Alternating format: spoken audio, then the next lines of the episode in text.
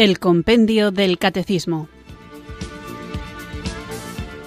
Un programa dirigido por el Padre Antonio López.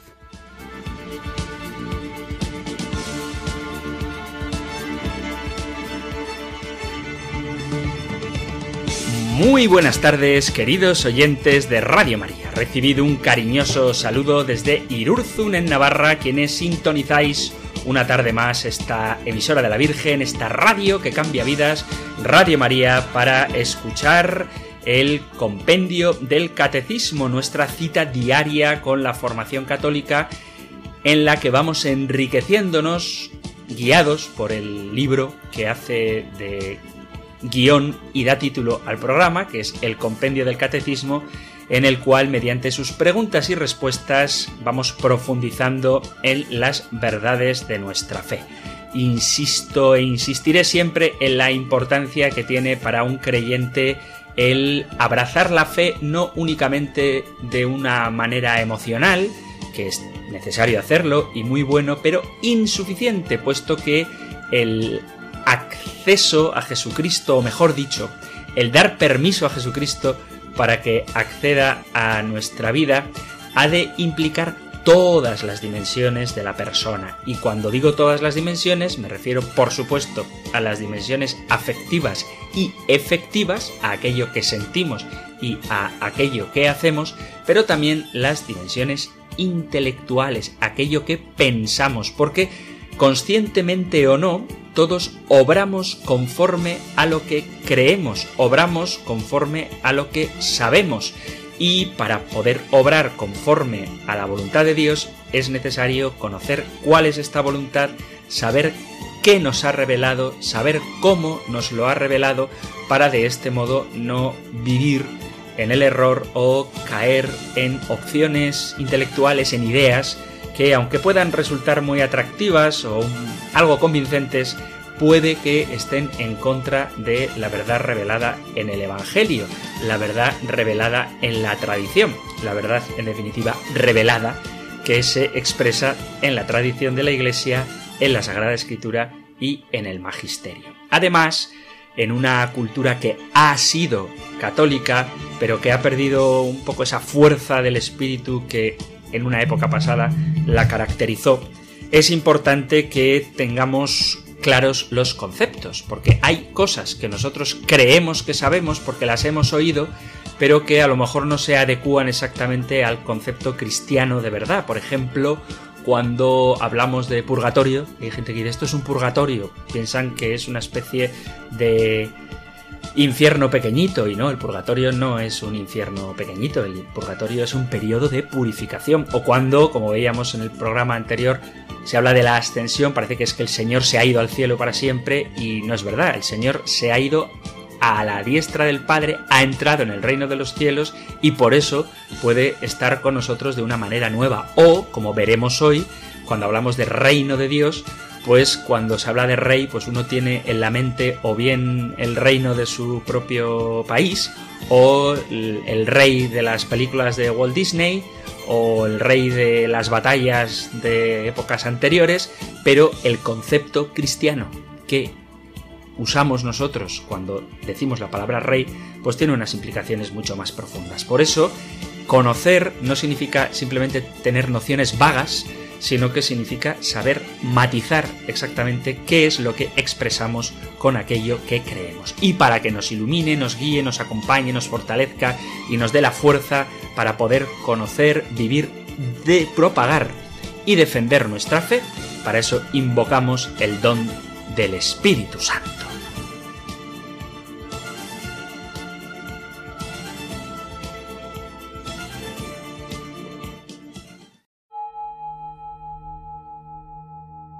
Ven Espíritu, ven Espíritu, ven Espíritu.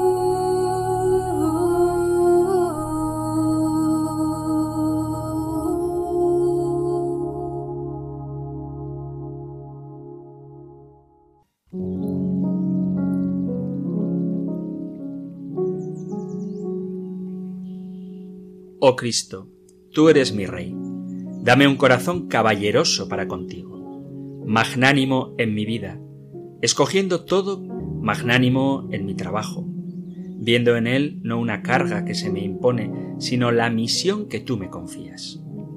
Magnánimo en el sufrimiento, verdadero soldado tuyo ante mi cruz, verdadero cireneo para las cruces de los demás.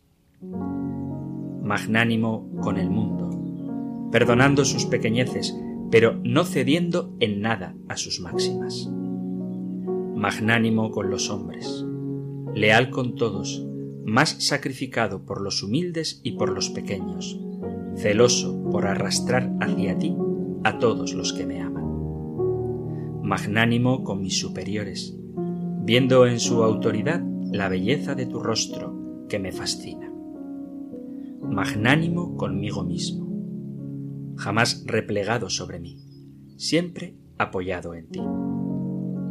Magnánimo contigo, oh Cristo Rey, orgulloso de vivir para servirte, dichoso de morir para perderme en ti.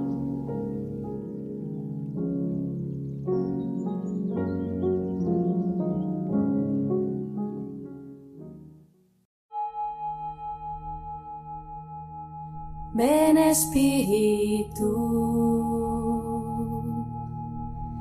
ven Espíritu, ven Espíritu.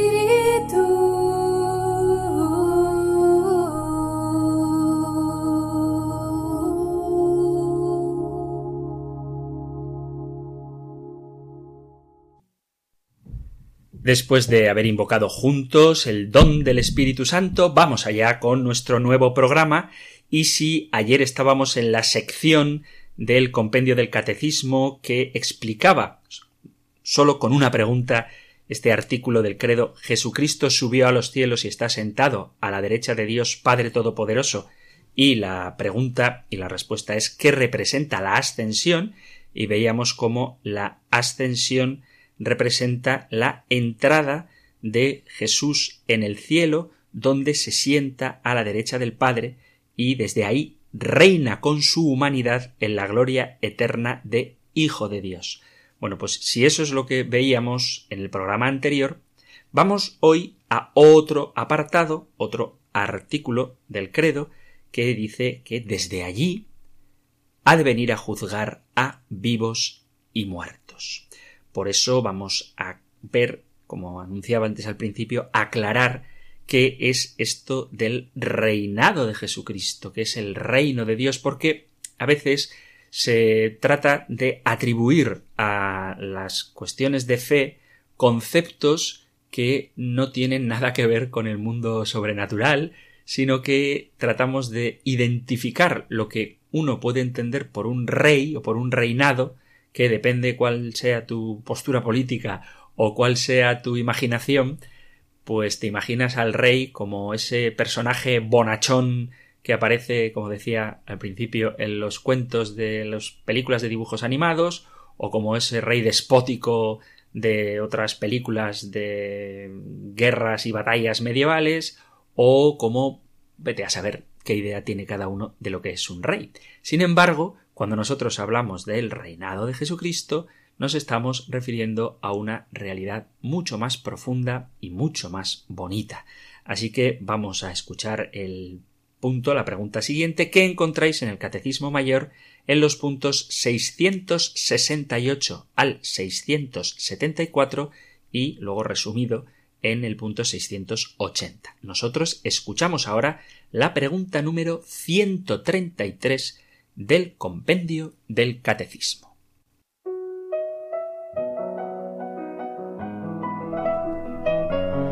Número 133. ¿Cómo reina ahora el Señor Jesús? Como Señor del cosmos y de la historia, cabeza de su Iglesia, Cristo glorificado permanece misteriosamente en la tierra, donde su reino está ya presente como germen y comienzo en la Iglesia. Un día volverá en gloria, pero no sabemos el momento. Por esto vivimos vigilantes pidiendo, ven Señor Jesús.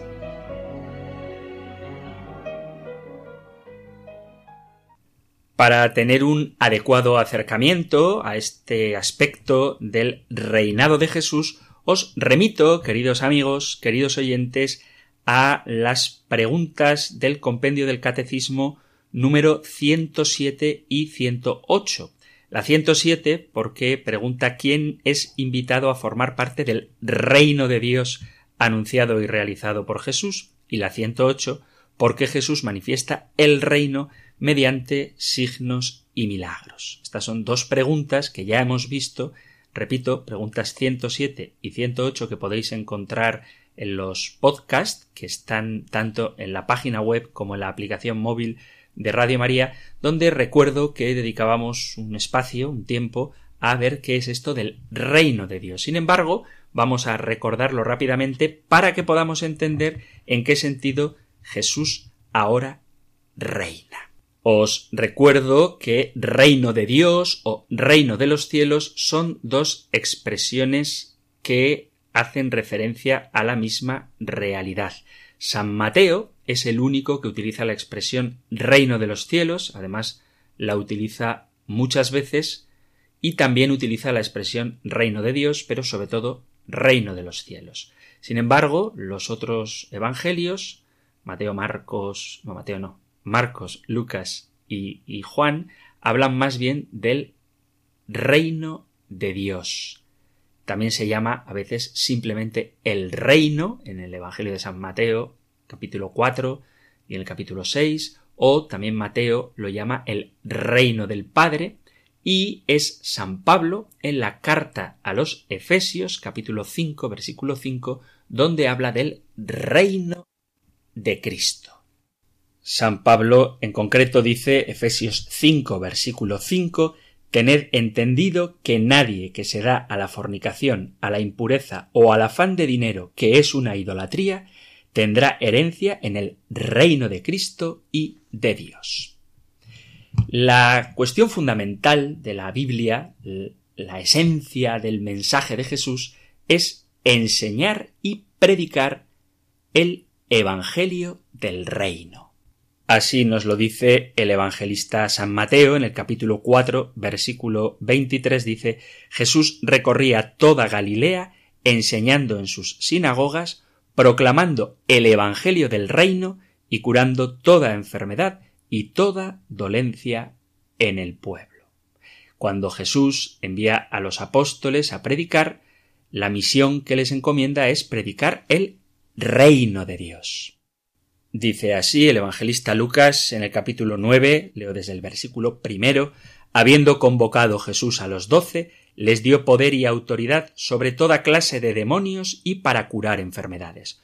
Luego los envió a proclamar el reino de Dios y a curar a los enfermos. El mismo Cristo murió para redimirnos del pecado y darnos el reino, y en eso consiste la salvación, en abrazar el reino, en vivir en él.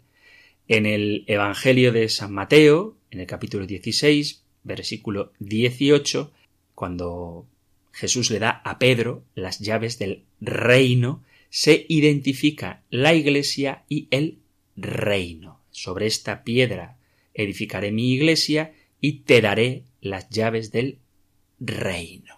Por eso cuando hablábamos en esas preguntas 107 y 108 de qué significaba el reino de Dios, veíamos que se puede identificar con la iglesia. El reino, por tanto, el reinado de Jesús, es el gobierno soberano de Dios manifestado en Cristo para crear un pueblo sobre quien reinar por amor, derrotando a todos sus enemigos.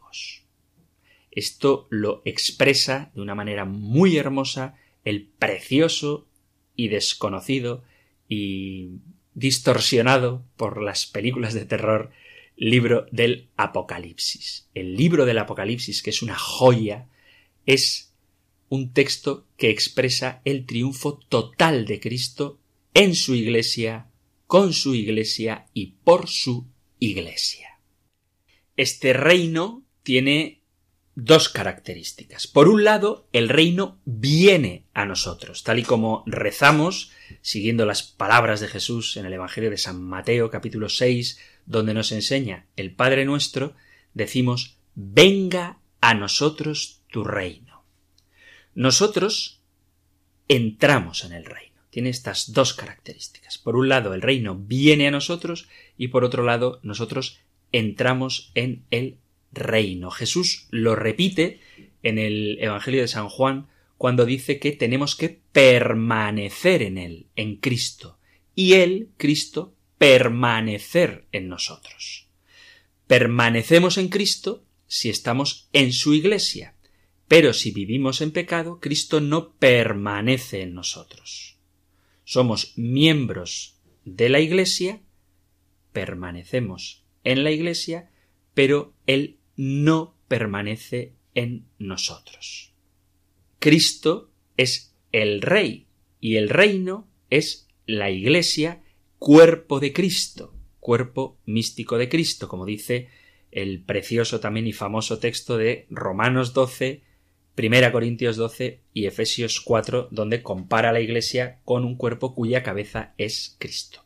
¿Cómo entramos nosotros en este reino de Dios? Pues entramos en el reino de Dios por el nuevo nacimiento, nuevo nacimiento al que accedemos por el sacramento del bautismo. Así se lo dice Juan a Nicodemo en el capítulo 3 del Evangelio de San Juan. El reino de Dios tiene dos etapas y esto es muy importante tenerlo en cuenta. Por un lado, la etapa presente, aquí en la tierra, Jesús dice, el reino de Dios está entre vosotros. Leo Lucas capítulo 17, a partir del versículo 20, dice, los fariseos le preguntaron ¿Cuándo va a llegar el reino de Dios? Él les contó samente ni dirán está aquí o está allí, porque mirad, el reino de Dios está en medio de vosotros. Vendrán días en que desearéis ver un solo día el Hijo del hombre y no lo veréis. Entonces se os dirá está aquí o está allí. No vayáis ni corráis detrás, pues como el fulgor del relámpago brilla de un extremo al otro del cielo, así será el Hijo del hombre en su día. Y como ya vimos también en esos programas 107, preguntas 107 y 108 que os he mencionado antes, el hecho de que Jesús expulse los demonios es una clara evidencia de que el reino ya se ha establecido en el mundo. Si yo expulso los demonios con el poder de Dios, con el dedo de Dios, eso es que el reino de Dios ya está entre vosotros. Mateo 12, 28. Y ese reino lo vivimos los cristianos ya aquí en la tierra. Dice el libro del Apocalipsis en el capítulo 5, leo desde el versículo 9, dice, y cantaban un cántico nuevo. Eres digno de recibir el libro y de abrir sus sellos, porque fuiste degollado y con tu sangre has adquirido para Dios hombres de toda tribu, lengua, pueblo y nación, y has hecho de ellos, para nuestro Dios, hombres de toda tribu, lengua, pueblo y nación, y has hecho de ellos para nuestro Dios un reino de sacerdotes y reinarán sobre la tierra. El reino de Dios, que repito tiene dos etapas, una de esas etapas es ya presente. Ese reino de Dios está aquí, con el amor, la paz, el gozo y el poder de Cristo que nadie ni nada nos puede quitar. Os leo el precioso texto de Romanos capítulo 8 desde el versículo 31. Hijo, sino que lo entregó por todos nosotros, ¿cómo no nos dará todo con él? ¿Quién acusará a los elegidos de Dios? Dios es el que justifica. ¿Quién condenará? ¿Acaso Cristo Jesús, que murió, más todavía, resucitó y está a la derecha de Dios y que además intercede por nosotros? ¿Quién nos separará del amor de Cristo? ¿La tribulación, la angustia, la persecución, el hambre, la desnudez, el peligro, la espada? Como está escrito, por tu causa nos degüellan cada día, nos tratan como a ovejas de matanza. Pero en todo esto vencemos de sobra gracias a aquel que nos ha amado porque estoy convencido de que ni muerte, ni vida, ni ángeles, ni principados, ni presente, ni futuro, ni potencias, ni altura, ni profundidad, ni ninguna otra criatura podrá separarnos del amor de Dios manifestado en Cristo Jesús, nuestro Señor. Así que este reino ya está con nosotros y nada nos lo puede arrebatar. Pero decía que el reino de Dios tiene dos etapas. Por un lado, la etapa presente, que está aquí ya entre nosotros, pero por otro lado está la etapa futura, en el cielo eterno. Dice así el Evangelio de San Mateo en el capítulo 25 a partir del versículo 31 Cuando venga en su gloria el Hijo del Hombre y todos los ángeles con él, se sentará en el trono de su gloria y serán reunidas ante él todas las naciones. Él separará a unos de otros como un pastor separa las ovejas de las cabras y pondrá las ovejas a su derecha y a las cabras a su izquierda. Entonces dirá el rey a los de su derecha Venid vosotros benditos de mi Padre, heredad el reino preparado para vosotros desde la creación del mundo, porque tuve hambre, me disteis de comer, tuve sed, me disteis de beber, etc. Por lo tanto, el reino de Dios tiene también una dimensión futura, porque el reino de Dios, como tiene que recordarle Jesús a Pilato, no es de este mundo. Capítulo 18 del Evangelio de San Juan es mucho más grande y mucho más hermoso que el universo entero. Esta tierra que conocemos será, dice la escritura, transformada, destruida por el fuego, y todas las estrellas del universo derretidas por el mismo fuego. Así nos lo dice el apóstol Pedro en su segunda carta, segunda carta de Pedro, capítulo 3, leo desde el versículo 8, dice, Mas no olvidéis una cosa, queridos míos, que para el Señor un día es como mil años y mil años como un día. El Señor no retrasa su promesa, como piensan algunos, sino que tiene paciencia con nosotros porque no quiere que nadie se pierda, sino que todos accedan a la conversión. Pero el día del Señor llegará como un ladrón. Entonces los cielos desaparecerán estrepitosamente, los elementos se disolverán abrasados y la tierra, con cuantas obras hay en ella, quedarán al descubierto. Por lo tanto, llegará un momento en que todo esto que conocemos será, según la expresión de San Pedro, desaparecido estrepitosamente y se formarán un cielo nuevo y una tierra nueva. Eso lo dice también San Pablo, de perdón, San Pablo, San Pedro, en la segunda carta de Pedro, en el capítulo 3, después de esto que he leído, dice así se disolverán abrasados y la tierra, los elementos se disolverán abrasados y la tierra con cuantas obras hay en ella quedarán al descubierto. Y luego sigue, versículo 11. Puesto que todas estas cosas van a disolverse de este modo, qué santa y piadosa debe ser vuestra conducta mientras esperáis y apresuráis la llegada del día de Dios. Ese día los cielos se disolverán incendiados y los elementos se derretirán abrasados. Pero nosotros, según su promesa, esperamos unos cielos nuevos y una tierra nueva en los que habite la justicia. Por eso el reino de Dios es algo que todavía estamos esperando. Os animo, no quiero leerlo yo para no dedicar todo el programa a leer la escritura, aunque a veces dan ganas, a que leáis el capítulo 21 y 22 del Apocalipsis. En esta etapa final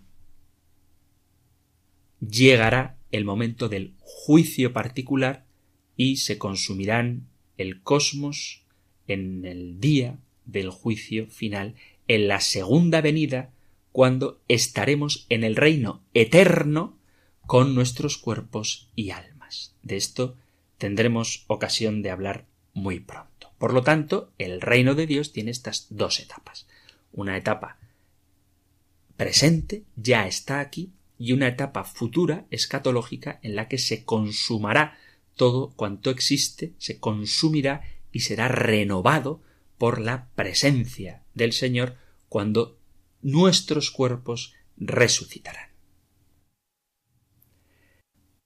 Si esto que hemos dicho hasta ahora es el reino de Dios, podemos decir que Jesucristo es rey. Cristo es rey esperanza y consuelo, porque ya desde el Antiguo Testamento se le adjudicaba el título de rey a aquel que debía nacer de la estirpe de Jacob, el rey que reinaría sobre el monte santo de Sión y que recibirá las personas en herencia y en posesión los confines de la tierra. Su reino no tendrá límites y estará enriquecido con los dones de la justicia y de la paz, como dice el Salmo 72. Florecerá en sus días la justicia y abundancia de paz hasta que no haya luna. Además, Cristo gobierna sobre nuestros corazones, no sólo por derecho de naturaleza, o sea, no solamente gobierna porque es Dios, porque es el Rey del universo, sino que también por derecho de conquista. O sea, no solamente reina por lo que Él es, que ya sería suficiente, sino que además reina por lo que Él ha hecho, puesto que nos ha adquirido con la redención. Tenemos que darnos cuenta de la importancia que tiene cuánto le hemos costado a nuestro Salvador, ya que con su preciosa sangre, como Cordero Santo Inmaculado sin mancha, fuimos redimidos del pecado. Por lo tanto, ya no nos pertenecemos, puesto que Cristo nos ha comprado por un precio grande.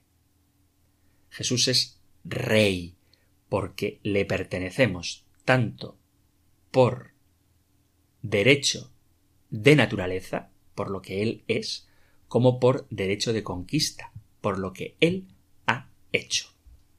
Dice San Pablo en la primera carta a los Corintios capítulo 18 Huid de la inmoralidad. Cualquier pecado que cometa el hombre queda fuera de su cuerpo, pero el que fornica peca contra su propio cuerpo.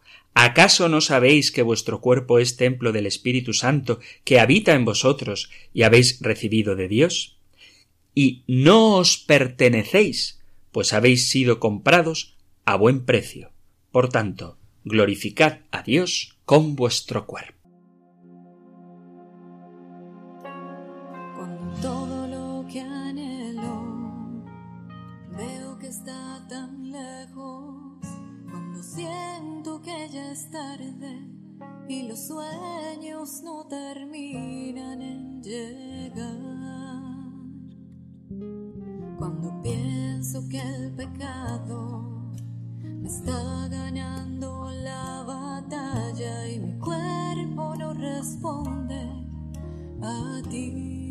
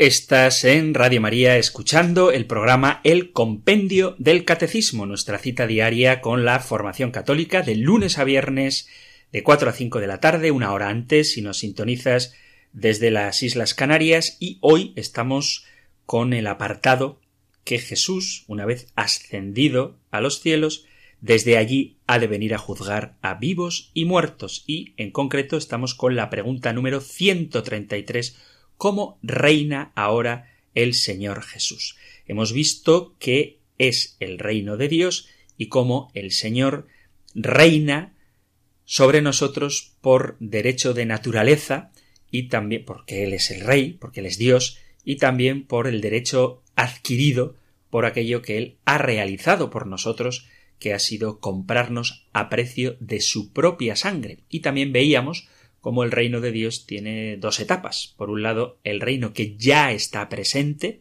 ya está presente cuando el hombre se introduce, se mete en ese reino de Dios, identificable con la Iglesia, y cuando permite que el Señor se adueñe, sea el que gobierna la propia vida, y también tiene una dimensión futura cuando el Señor, revestido esta vez de poder y gloria, venga sobre las nubes del cielo para juzgar a vivos y muertos, cuando todo esto que conocemos, la apariencia de este mundo, pasará.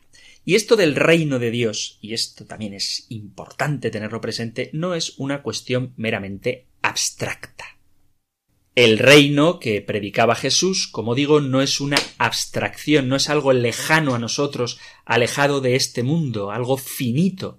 Por el contrario, es un reino que debe darse aquí en la tierra, que sólo puede surgir aquí y cuyo origen se encuentra en la persona de Jesús, en la misión de Jesús y en las enseñanzas de Jesús. Es un reino que se sustenta y que vive cuando surgen comunidades formadas por personas que han dejado que el Señor transforme sus vidas y que en comunión con Él, sostenidos por la luz, por la gracia, por la fuerza del Espíritu Santo, viven según las enseñanzas de Jesús. Es un reino que es realmente, por eso digo que no es algo abstracto, sino que es algo práctico, es un reino que se presenta como alternativa eficaz frente a los poderes de este mundo, lo mismo que las enseñanzas de Jesús se convirtieron en una alternativa real, eficaz, frente al poder del imperio romano de la propia época de Jesús. Por eso, vivir este reino de Dios, dejar que sea Jesucristo con sus leyes, con sus mandatos, con sus normas, las que rijan este mundo, Eso es hacer realidad el reino de Dios.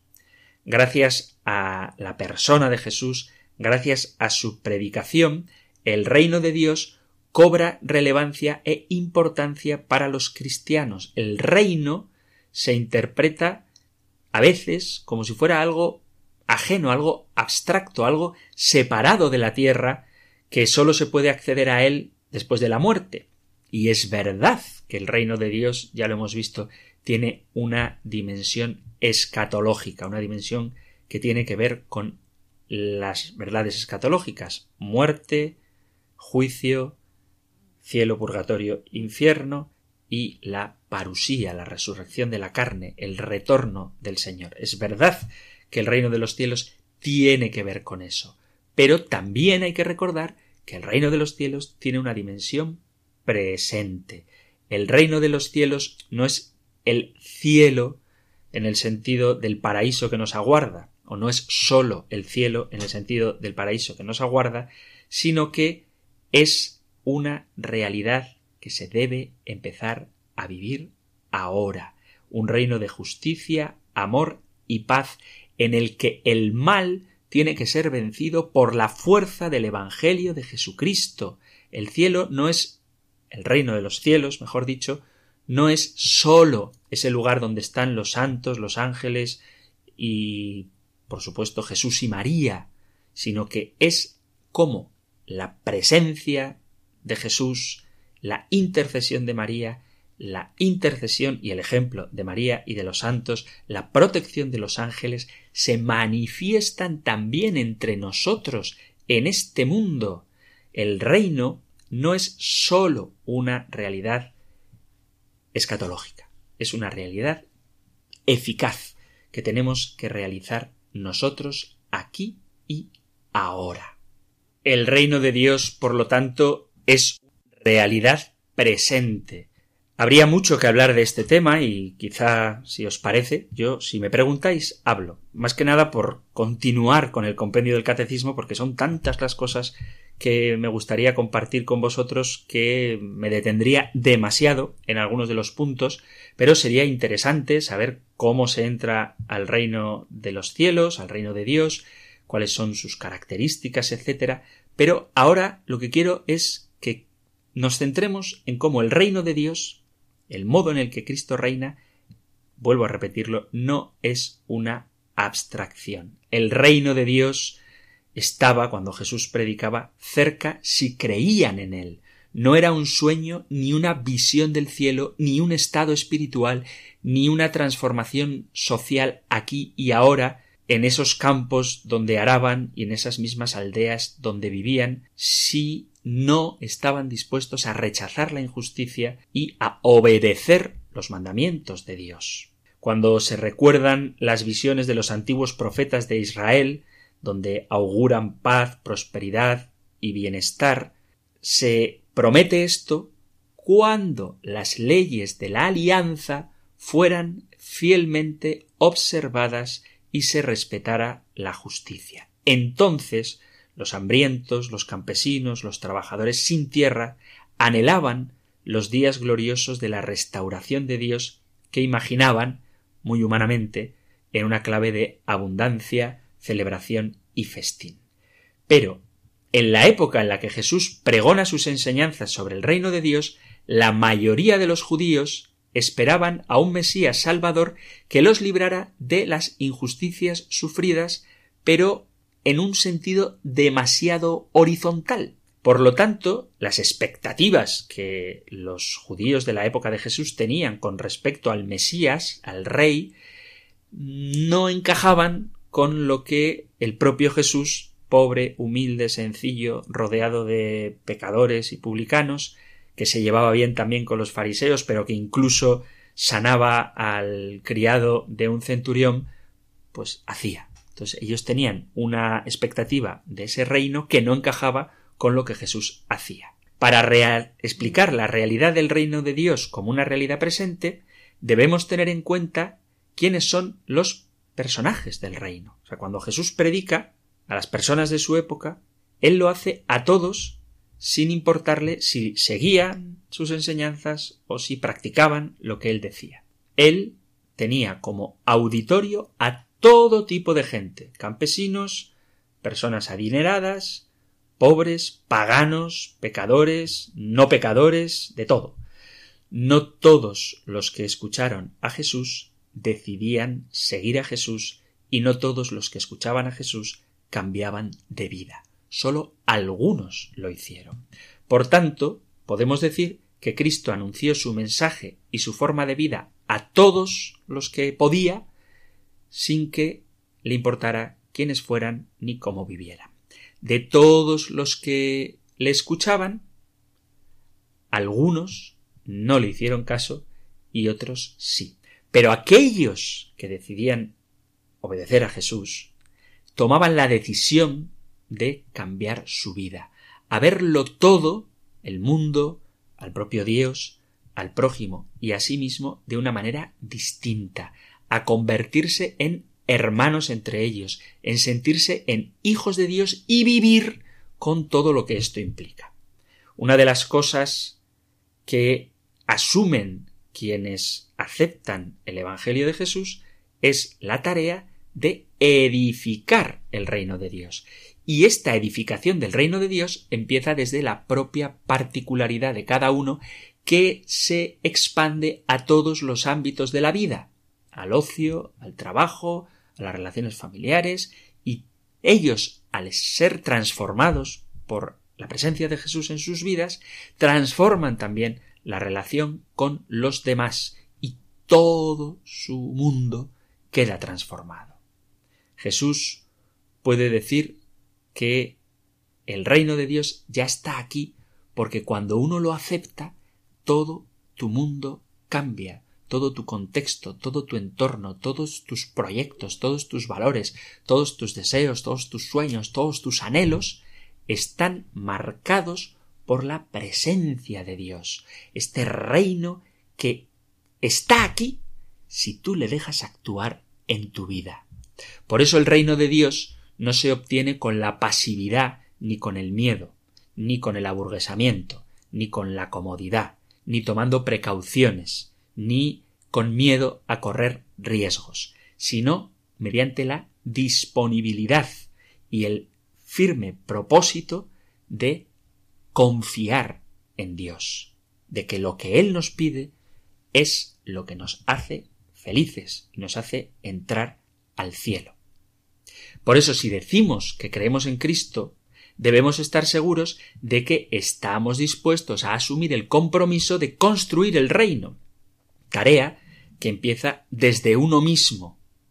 También quien acepta construir el reino de Dios tiene que ser capaz de cambiar él y cambiar el mundo poquito a poco, pero nunca desde la pasividad.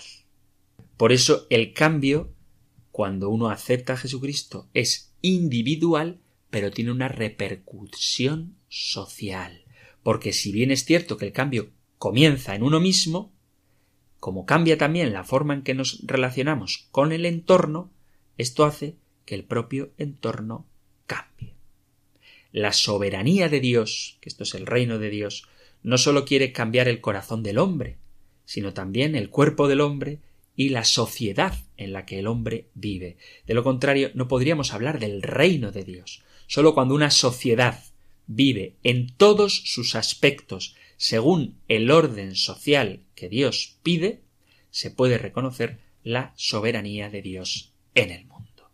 Si los hombres realmente aceptáramos que Cristo es el Señor y viviéramos conforme a lo que Él nos pide y nos dejáramos transformar por su gracia, nuestro mundo, os aseguro que sería otro totalmente distinto. No niego que habría dificultades e incluso pecados, pero habría también el deseo constante, continuo de volver a Dios.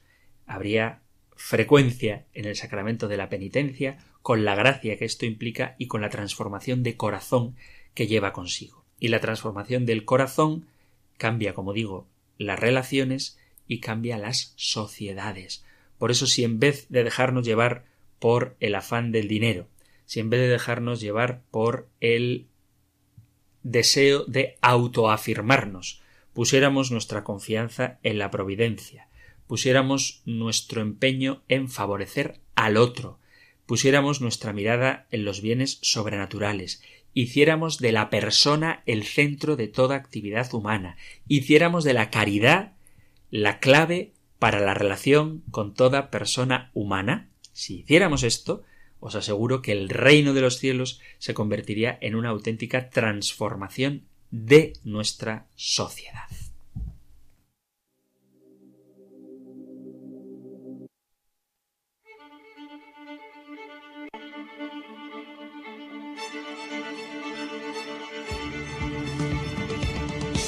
Queridos amigos, queridos oyentes, hay mucho que decir sobre el reino de los cielos, el reino de Dios, el reinado de Cristo, pero vamos a dejarlo aquí para dar oportunidad, dar posibilidad de que vosotros, queridos amigos, queridos oyentes, podáis también participar en el programa. Sabéis que podéis hacerlo, además de por los medios que doy cada día, en los que podéis participar en el programa a cualquier hora, en cualquier momento, tanto por WhatsApp como por correo electrónico.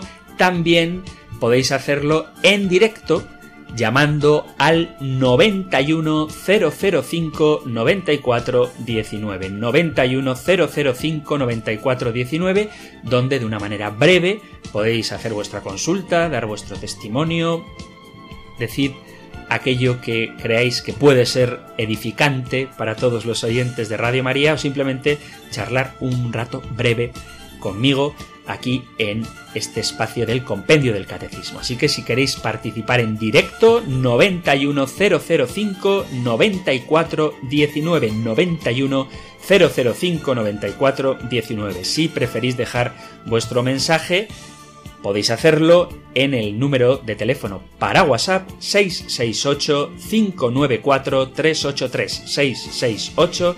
668-594-383 WhatsApp, correo electrónico compendio arroba radiomaria.es.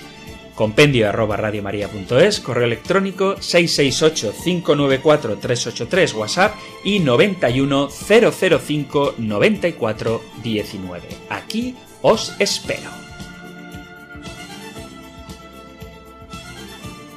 Queridos amigos, queridos oyentes de este espacio de El Compendio del Catecismo, ya tenéis a vuestra disposición el teléfono 91 005 94 19 91 005 94 19 para que podáis entrar en directo y poneros en contacto con el programa y formular las preguntas, las dudas, las testimonios que queráis dar, cualquier cosa que queráis compartir con el programa del Compendio del Catecismo. También, además de esta llamada en directo al 910059419, podéis dejar vuestros mensajes en el correo electrónico compendio arroba y el número de teléfono para WhatsApp, solo para WhatsApp, 668 594 383.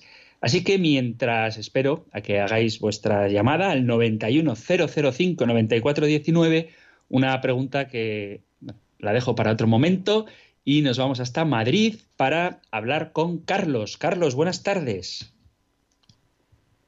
Eh, eh, como padre Antonio, ¿no? Sí, sí, señor, soy yo. Eh, quería hacerle una pregunta. Dígame. Eh, está en Apocalipsis esto, ¿no? Cree que el diablo se trajo la tercera parte de las estrellas, ¿no? Sí, efectivamente. Bueno, que, que barrió ¿Y qué con, el, con, el, con la cola, barrió un tercio de las estrellas, sí, creo que es lo que dice. sí, sí, sí, sí. ¿Y qué son? ¿Son ángeles, dicen otros? ¿Qué son eso? ¿Estrellas? Yo Bueno, si, pienso que- si- de- si os parece, algún día con, con un poquito más de tiempo, porque la Mm. interpretación del Apocalipsis pues no es una cosa demasiado sencilla, pero para, Mm. para poder comprender bien esta joya de libro, porque es una preciosidad, el libro del Apocalipsis, Sí. donde, como he comentado antes, se nos habla del triunfo de Jesucristo, se utiliza un lenguaje bastante simbólico. Entonces, eh, si te parece, algún día que lo preguntéis para poder hacerlo con calma y no quedarme con, Sí. digamos, con las cosas sin aclarar, pues eh, hablaremos del libro del Apocalipsis y de cómo interpretar correctamente la figura del dragón y este, es- este mm, lenguaje simbólico en el que se nos habla pues, de los reinos del mundo y cómo estos son sometidos por el, por el maligno y cómo se ponen al servicio del anticristo, pero cómo al final, y esto es lo que importa, Cristo reina y triunfa definitivamente. Entonces, si no te importa, Carlos, si te parece, en uno de esos programas que dedicamos a las preguntas de los oyentes, hacemos una breve interpretación de este pasaje que estás tú comentando, porque ahora por falta de tiempo, que no por falta de interés, Ah, sí, pues resulta Me parece muy bien. difícil de interpretar. ¿Sí? me parece muy bien, padre Pues, Carlos, te animo a que estés atento al compendio para que no te pierdas la respuesta a esta pregunta tuya tan interesante. Muchas gracias por tu llamada y vamos a saludar a una oyente que nos llama desde Ávila. Hola, buenas tardes. Eh, buenas tardes, Padre Antonio. Muy- Muy buenas. Mire, no he podido participar estos días atrás, aunque eh, lo he oído, pero no he podido participar. En, en relación al tema de la resurrección, pues en una ocasión, cuando era en Semana Santa, pues en mi pueblo sacerdote que teníamos, pues eh, cuando fue que se apareció a la, Ma- a la Magdalena, fue que, que se le apareció. Él dice que como que se le apareció, como una visión, pero que no quiere decir que a ser real. Entonces, pues yo luego aparte así hablando con él, dice, bueno, así lo dice en las escrituras, apareció, una como que fue una visión, no que no. Entonces, lo, de, lo, de, tenía- lo de la Magdalena. Sí, claro, que cuando No, no, lo de la Magdalena no fue una visión subjetiva de María Magdalena, sino que fue una aparición real del cuerpo resucitado de Jesucristo y la prueba la tienes en que, en primer lugar, ella no le reconoció, ya hablamos de por qué no le conocían, porque era un cuerpo glorioso, era él mismo con su cuerpo, pero un cuerpo transformado, y esa famosa escena tantas veces representada con una frase que se ha hecho tan famosa, el no lime tanger, el no me toquen, suel- suéltame, deja de estar agarrándome. Entonces, el, quien le haya dicho que eso no fue una aparición real, sino una visión de ella, o le has entendido mal o él está equivocado. Está clarísimo en los evangelios que María Magdalena ni nadie esperaba ver a Cristo resucitado. No, no era un deseo de su corazón porque pensaban que estaba muerto y lo daban ya por, por muerto y ellos de hecho vivían con la tristeza de haber perdido al maestro, pero él se aparece y le dice esta famosa frase, ¿no? Eh, si eres tú el jardinero, dime dónde lo has puesto y yo lo recogeré. Entonces él le dice eh, María y él responde Raboni, que significa maestro, y luego la frase famosa de eh, no me estés tocando, sería la traducción literal, o suéltame, que todavía no he subido al Padre. Ve a mis hermanos a, Galil- a- ve a mis hermanos y diles que vayan a Galilea y allí me verán. Entonces, mm, esa interpretación de que es una visión subjetiva no es correcta. Muy bien, espero que quede claro y si tienes ocasión de hablar con ese sacerdote o quien te haya dicho eso, pues dile que te lo aclare y en caso de que sea necesario, acláraselo tú a él, porque todos tenemos a veces errores y es bueno que nos saquen de ellos. Muchas gracias por tu llamada y nos vamos hasta Ceuta para hablar con José Bernardo. Hola José Bernardo, buenas tardes. Pues bendiciones de nuestro Señor Jesús y de San Francisco Javier. Le voy a hacer súper breve porque nos queda poco tiempo. Y hay Sí, aquí de la, sí, de la ermita de San Antonio, la hermana Gumercinda Orozco me pide por su cuñado, creo que es, un- no recuerdo su- el nombre, no sé si él es el hermano Miguel, que es su hijo hermano mayor. Carlos Orozco, bueno, pues este hombre él ha entrado, eso es que es como una parálisis, un ictus, hombre está una silla de ruedas y la señora me vio ayer por la calle real de la ciudad y dice, por favor, hermano, que en Radio María oren por este hermano. Y claro, me lo dijo rápido, creo que me dijo eso es el hermano Miguel, son hermanos mayores de la ermita de San Antonio. Y bueno, pues cuando lo pues, hagáis oraciones por nuestro hermano, pues para que nos acordemos de él. Muchísimas Pues gracias. lo tenemos en cuenta, lo ponemos a los pies del Señor por intercesión de María y toda la gran familia de Radio María encomienda esta intención tuya. Muchas gracias por compartir con nosotros este, este deseo, esta intención de oración y como dices, José Bernardo, pues ya nos queda muy poquito tiempo. Gracias por tu llamada. Vamos a terminar, como hacemos cada día, recibiendo la bendición del Señor que encontráis en el libro de los números en el capítulo sexto. El Señor te bendiga y te proteja, el Señor ilumine su rostro sobre ti y te conceda su favor, el Señor te muestre su rostro y te conceda la paz. Muchísimas gracias por estar ahí, gracias por escuchar el compendio del catecismo y si queréis, volveremos a encontrarnos en un próximo programa. Muchísimas gracias y un fuerte abrazo.